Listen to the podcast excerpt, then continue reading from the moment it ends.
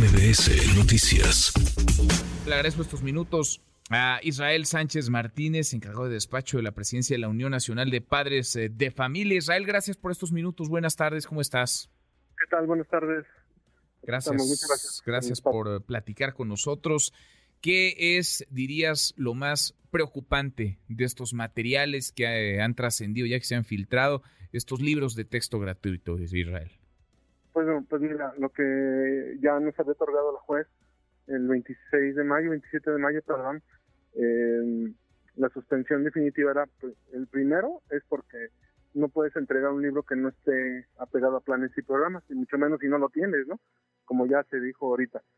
El segundo punto es que, bueno, nosotros desde hace más de 18 meses planteamos una serie de preocupaciones que ya se vieron, ya están reflejadas en lo que desgraciadamente vemos, unos libros de texto que no no contribuyen a la mejora de la educación, no contribuyen a la mejora de, de, todo este rezago que se ha venido dando post pandemia y antes de la pandemia. Entonces, bueno, pues pareciera que seguimos poniendo obstáculos a la educación, libros de texto que no están apegados ni siquiera a la realidad eh, que vive el país y bueno, pues es algo que es la, es la principal preocupación, ¿no? Eh, eh, el qué calidad de, información y, están recibiendo a través de estos libros de texto. ¿Qué es lo que les preocupa más? O déjame, porque todo nos preocupa desde luego, pero déjame, digamos, partir en, en, bloques esta, estas inquietudes que me parecen muy genuinas. Por un lado, se habla de ideologización, de prejuicios, de una agenda que se busca avanzar, de las posiciones de algunos que buscan imponerse a todos, sobre todo a las niñas y a los niños, y por el otro lado está lo académico, lo pedagógico, el que hay un montón de faltas eh, de ortografía, de errores gramaticales, desaparecen las matemáticas. Empecemos, si te parece, por lo primero. ¿Tú ves una carga ideológica en estos libros de texto gratuito? Fíjate que yo quisiera más bien irme al revés. A ver, vamos por lo segundo entonces. Sí, vamos por lo segundo. Te voy a decir por qué. Porque es la parte esencial del, del problema, ¿no? O sea, si vemos niños que no saben leer ni escribir bien, que no tienen una comprensión lectora y motora, eh, si tú no, tú no tienes la claridad de que tu hijo vaya a comprender los elementos básicos del conocimiento, pues lo, segundo queda ahora sí que en último término. ¿Por qué? Porque eh, pues ya nos queda claro que le han dado prioridad a estos sistemas, como tú comentas, a una ideologización, a romantizar la ideología, este, a pintarla de colores pero pues no refleja la realidad. O sea, esa es la preocupación real de los padres de familia. Este, si tú me dices que eh, va a ser garantía de que el niño lea bien, pues no, no es garantía. esas, son las preguntas básicas. Oye, lo que me están poniendo de información ahí es básico para que él pueda trascender académicamente y profesionalmente, no tenga problemas en, en, los siguientes grados escolares, pueda pasar a la universidad. Hoy te lo digo 100% garantizado que no es así. Entonces, eso es lo primero. Digo, la ideologización, este, la parte de ya lo que hemos comentado, este, esto es aparte, pero eh, la imposición que quiere hacer eh, eh, esta, esta secretaría de sí o sí doy lo que yo quiera y, y, sin que nadie me cuestione, pues eso no es así, es al revés. Están, son nuestros hijos los que están, lo van a padecer, son los maestros los que ya lo están padeciendo, porque digo, esta, esta aberración de que primero los libros y luego los planes, pues te das cuenta que los libros por sí mismos, per se, no sirven, porque no, no están cumpliendo el rigor porque lo marca la propia ley. O sea, eso es, eso es algo que es más preocupante todavía. O sea, yo, yo me iría más de raíz, ¿no?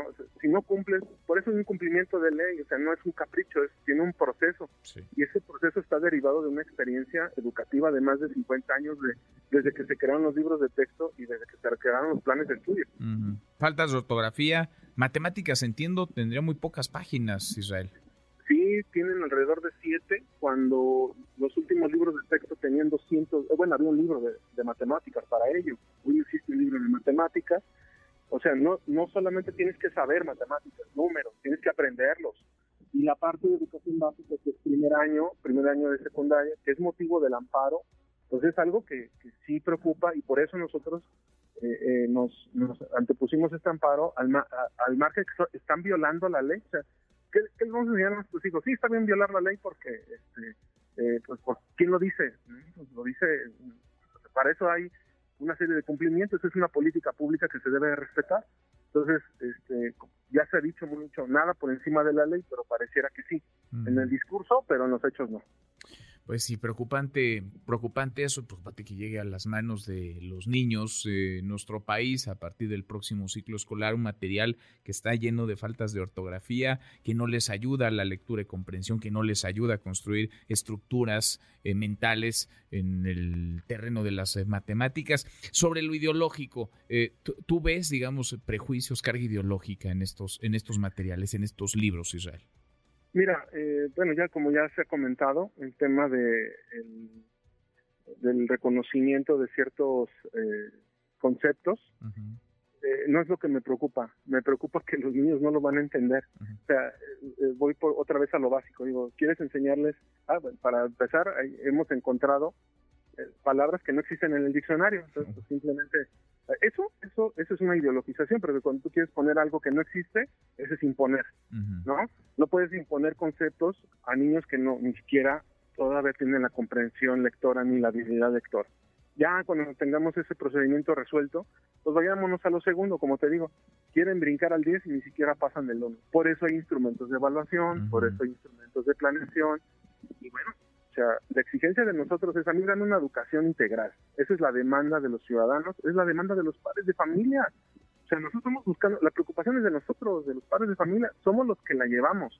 Y eso eh, eh, no lo tiene claro el, gobierno porque a mí me queda claro que no, no lo tienen este, tan, tan así, que los libros eh, no, no conllevan una estructura más que de pensamiento y eso se llama imposición ideológica. Ya con todo lo demás, lo que ya se comenta, ¿no? O sea, eh, nosotros nunca hemos estado eh, eh, en contra de una sana transmisión y educación de la sexualidad. Nunca lo hemos, nunca hemos estado en contra. Lo que estamos en contra es que no se haga conforme al proceso natural, conforme a la información y la vinculación con los padres de familia. Si lo haces ahorita con estos libros de texto, pero quieres imponer algo, pues no, nunca va a funcionar. Te, te doy un ejemplo. Ahorita lo, ahorita lo más urgente es atender, por ejemplo, 27 eh, casos de suicidios de niños producto del bullying escolar. Eso sí es grave.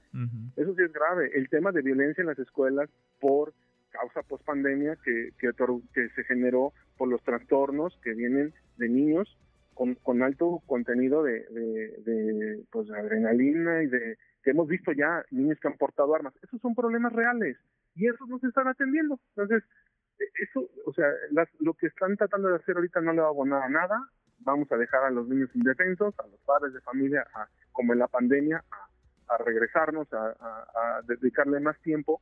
Y pues bueno, y la otra es puro tiradero de dinero pues que pagamos todos los mexicanos. Pues sí, pues sí. Qué delicado y preocupante es una carrera, además está contrarreloj. Vamos en 2 de agosto, el ciclo escolar empieza el 28, vamos a ver qué ocurre y lo, lo, seguimos platicando contigo. Israel, te agradezco estos minutos, muchas gracias. A ti muchas gracias, hasta luego. Gracias.